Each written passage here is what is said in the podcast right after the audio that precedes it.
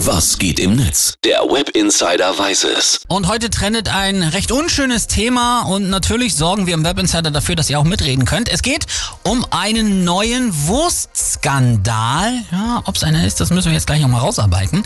Aber der hat wieder, typisch deutsch, einen Namen, dass du denkst, du bist bei Harry Potter und es geht um diese ekligen grauen Hirnfresser. Separatorenfleisch. Oh, das ist ein Name, der geht einem so herrlich von den Lippen. Und allein der Name, äh, da geht bei Twitter schon richtig die Alarmglocke an. T und Tumult schreibt zum Beispiel. Separatorenfleisch wäre auch der Name meiner Metalband, wenn ich eine hätte. Und Demi LeMoon schreibt, Don't give Wurst a bad name. Finde ich auch schon sehr schön. Also was ist passiert? Mehrere Medien haben rausgefunden, dass große Fleischkonzerne wie Wiesenhof oder natürlich auch mal wieder Tönnies eben dieses Separatorenfleisch in ihre Produkte mischen, ohne das zu kennzeichnen. So, was ist das jetzt genau?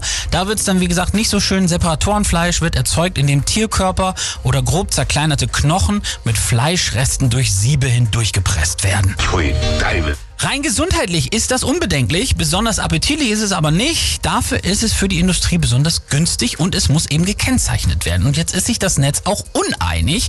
Florian Hacke zum Beispiel schreibt, in der Jageflügelwurst zu 89 Cent ist Separatorenfleisch drin. Das konnte ja keiner.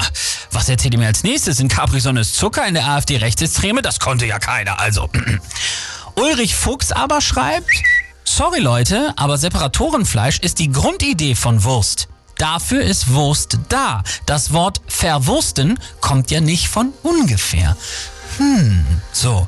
Schädelweiß geht nochmal eine ganz andere Decke. Mir ist das sowas von egal, ob Separatorenfleisch in der Wurst ist, solange die Separatoren artgerecht gehalten wurden.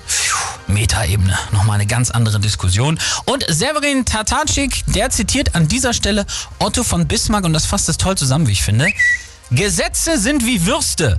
Man soll besser nicht dabei sein, wenn sie gemacht werden.